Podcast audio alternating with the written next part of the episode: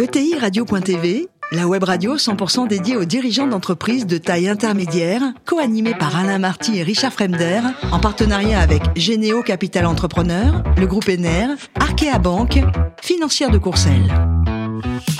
Bonjour à tous, bienvenue à bord de TI Radio. Vous êtes plus de 43 000 dirigeants d'entreprise, abonnés à nos podcasts. Merci à toutes et tous d'être toujours plus nombreux et nous écouter chaque semaine. Vous le savez, vous pouvez réagir sur nos réseaux sociaux et notre compte Twitter, TI Radio-du-bas TV. À mes côtés aujourd'hui pour co-animer cette émission, Fanny Letier, cofondatrice de Géno Capital Entrepreneur et Charles Robinet-Dufaux, PDG du groupe NR. Bonjour à tous les deux. Bonjour. Bonjour. Aujourd'hui, nous recevons Pierre Martinet, président directeur général du groupe. Pierre Martinet, bonjour Pierre. Bonjour. Alors vous êtes fils d'agriculteur, la terre c'est important, c'est le réel. Vous faites euh, assez jeune un apprentissage charcutier, vous m'avez confié avoir fait HEC, la haute école communale. Oui, oui, effectivement, oui. Est-ce que c'est ce qui permet de garder les pieds sur terre un peu? Ah, Oui, on avait les pieds dans la terre déjà, donc euh, euh, oui, c'est le bon sens paysan, il vient toujours de, de ce point-là, oui. De la terre. Comment on en vient à créer cette entreprise? Eh bien, euh, je suis né en 47 euh, dans la campagne et donc euh, j'allais à l'école 5 km en vélo. Il n'y avait pas de bus, etc. Et sur les 28 que nous étions, il y en a seulement trois qui ont été à la ville à faire les écoles en sixième, enfin bon, c'était. Et donc, c'est là, les autres jeunes, eh bien, c'était souvent un apprentissage, on restait à la ferme. Et, moi, j'ai fait un apprentissage de charcutier. Et comment on en vient à se dire, tiens, je vais vendre? Vous avez commencé sur les marchés, en fait, vraiment euh, la base, quoi. J'ai commencé déjà à faire un apprentissage de charcutier. Et puis, euh, toujours, toujours la volonté de d'apprendre. De, donc, euh, c'était à Lons-le-Saunier. Ensuite, j'étais à Haute-Savoie. Ensuite, à Paris, parce que je voulais connaître les charcuteries parisiennes. Et puis, euh, euh, revenu en Haute-Savoie, à Chamonix, et vient, enfin bref. Euh, et, et, donc, tout ce, ce, parcours a fait que j'ai connu multiples euh, produits de charcuterie et de traiteur. Alors, c'est quoi le, le, traiteur intraitable? Qu'est-ce que ça veut dire pour vous? Ah, Intraitable, pourquoi Parfaitement intraitable, oui, évidemment. eh bien, euh, c'était la société de communication que l'on avait on a commencé à travailler en 94, hein, donc euh, il y a 29 ans de ça. Euh, et euh, euh, donc on va fêter nos 30 ans l'an prochain. Et c'était intraitable pour la qualité. Parce qu'il est clair que pour avancer, il faut créer, il faut communiquer, et puis il faut faire des produits de qualité. Et ça, c'est important. Combien de salariés aujourd'hui? 715, plus 300 en été. Et chiffre d'affaires, on peut le savoir? 210. C'est pas mal du tout. Fanny eh bien, c'est la petite fille de paysan qui, qui parle. euh, je crois que s'il y a bien un sujet qui a été révolutionné dans les 30 dernières années, et vous les avez été à la manœuvre pendant ces 30 années, c'est bien les modes de consommation euh, alimentaire. Et je pense que euh, les, les, tendances en fait d'alimentation sont en pleine révolution euh, aujourd'hui, euh, avec un défi clair qui est de manger sain à un prix euh, abordable et de faire en sorte que le bon soit pas réservé à ceux qui peuvent se le payer. Alors ça veut dire quoi aujourd'hui le traiteur intraitable et, la qualité? Aujourd'hui, ça veut dire quoi? On fait plus de charcuterie, euh, on change la façon dont on s'alimente, on change la façon dont on conditionne? On a encore une, entreprise qui fait de la charcuterie qui s'appelle Randy, mais euh, on, est avant tout dans les dans les traiteurs et dans les salades et donc on s'est spécialisé là-dedans, puisqu'au départ, c'était la salade de museau, et ensuite multitude de salades. Et en 89, c'est le taboulet mm. euh, que, que j'ai créé, on peut dire, hein, puisque c'était euh, qui faisait donc des conserves de légumes et, et, qui mettait des sachets de couscous à côté. Et puis, quand c'était l'été, il a fait d'autres légumes et qu'il a appelé ça taboulet. Je dis, tiens, quel, on va faire des produits frais. Moi, je suis dans le frais. On va, et puis voilà.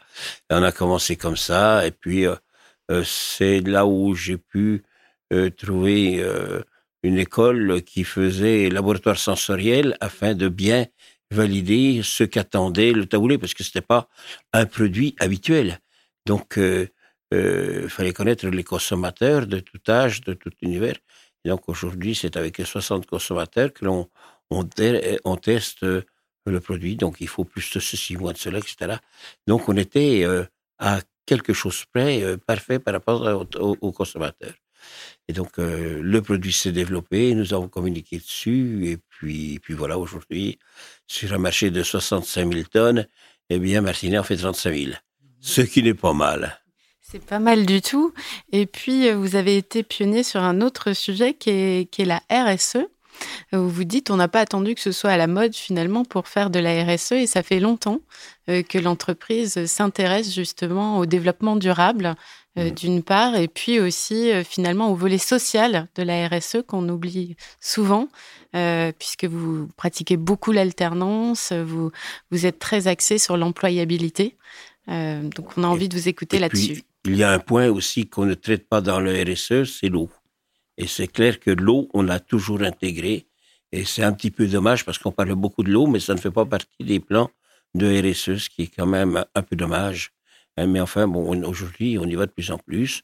Euh, au début de, la RSE, c'est dans la construction de notre usine aujourd'hui, où euh, un frigoriste me propose euh, non pas d'avoir des, évaporateurs où on fait passer le fréon, le gaz sur tous les postes, mais bien que on centralise de l'eau glycolée et que l'on va envoyer.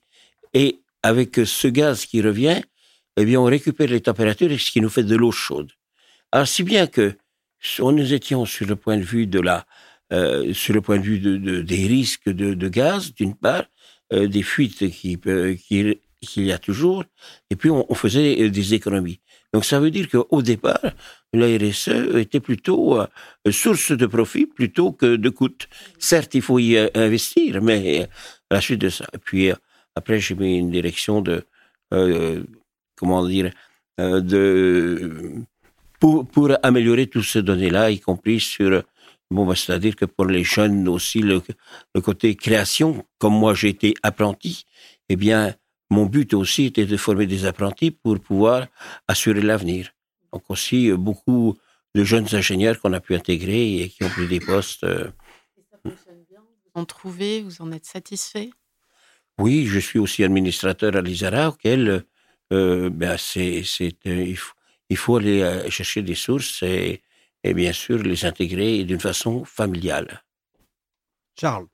Hein, Monsieur Martinet, je me souviens d'Ivan Gattaz qui était fan de ce que vous faisiez. Mhm. Et euh, ma question, elle est plutôt sur les, les, différentes décennies que vous avez que vous avez rencontrées. Mhm. Aujourd'hui, on a on, on retrouve, j'allais dire, le retour aux produits, euh, le, la production locale, euh, la valeur réelle de, de, ce qui est de ce qui est créé localement et de ce qui est bien organisé. Et pendant des années, notamment euh, les années 80, les années 90, on a eu euh, véritablement l'exemple inverse parfois avec une industrie qui allait au bout du monde chercher de meilleurs coûts pour finalement faire baisser la qualité. Ma question, elle est sur les hommes et les femmes de cette industrie. Est-ce qu'aujourd'hui, vous avez beaucoup de collaborateurs de grands groupes qui ont connu ces excès, en fait, qui ont mis en œuvre un peu des excès et qui viennent vous rejoindre aujourd'hui pour retrouver, redonner du sens à votre métier, puisque vous, vous n'avez finalement jamais perdu le cap. moi, je dirais que, comme je vous l'ai dit au départ, je suis intraitable, mais aussi inimitable, comme on a pu le dire aussi avec, euh, dans un slogan avec Patrick Sébastien. Moi, je suis de la terre, donc j'aime les produits. Je suis charcutier et traiteur, donc euh, cuisinier quelque part. Donc on aime les produits. Et euh, je dois dire aussi que de mon côté, on s'est entouré euh, de gens complémentaires, tels que nous avons Guy Savoie notre comité de recherche, et nous avons aussi Frédéric Salman, docteur, qui est, qui est là à nos côtés afin de, de sécuriser toute la boucle. Donc, euh, voilà, nous, les, gens des grands groupes, ben oui, ils font leur métier. On a des confrères qui sont dans le légume, qui font très bien le légume, mais euh, euh, ils ne font pas la cuisine comme nous. Et est-ce que, et est-ce que vous arrivez à faire en sorte que les, les producteurs avec lesquels vous travaillez arrivent à, à relocaliser finalement leur production ou leur traitement?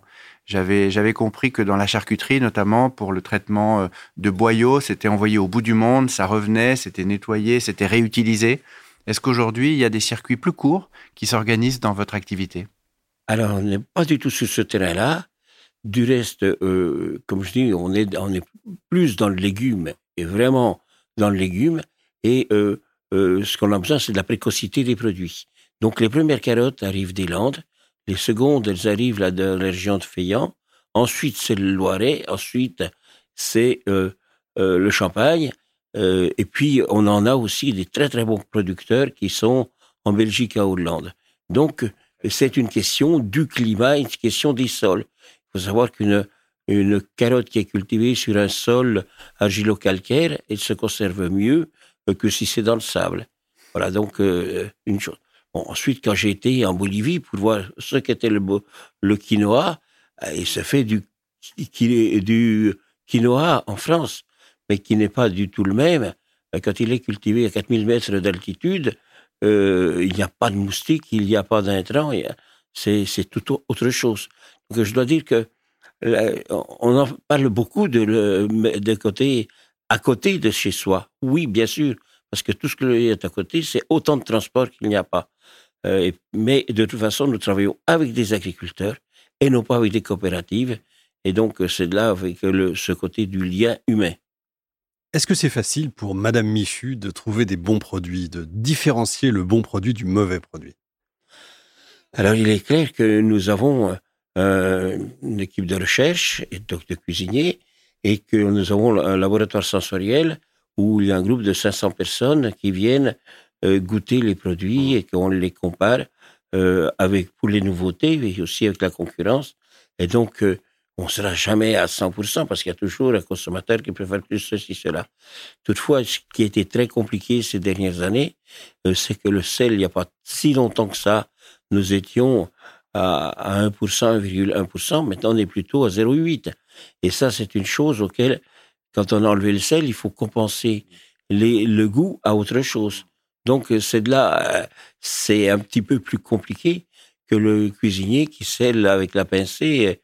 Et donc, c'est de là où il faut tout est mesuré, oui. Donc, si on ne sait pas choisir, Pierre Martinet, on est tranquille. Pour terminer, Pierre, côté voyage, je crois que vous avez adoré le Brésil. Vous avez croisé des crocodiles. Vous avez croisé des crocodiles même qui nageaient avec des bœufs, ils nageaient ensemble. Incroyable. C'est ça, c'est incroyable, c'est incroyable, oui. C'est dans le Pantanal, on pouvait croiser sur les routes à Croco, oui, c'est vrai. Et le Pantanal, c'est une région qui est assez exceptionnelle, oui, tout à fait, sur le point de vue de, de la faune, mais la flore aussi. Eh ben, ça oui. donne envie. Merci beaucoup, Pierre. Merci également à vous, Fanny, Charles. Fin de ce numéro de TI Radio. Retrouvez tous nos podcasts sur notre site internet et suivez notre actualité sur nos comptes Twitter et LinkedIn. On se retrouve mardi prochain, 14h précise, pour accueillir un nouvel invité. L'invité de la semaine de ETI Radio, une production B2B Radio.tv, en partenariat avec Généo Capital Entrepreneur, le groupe ENER, Arkea Banque, financière de Courcelles.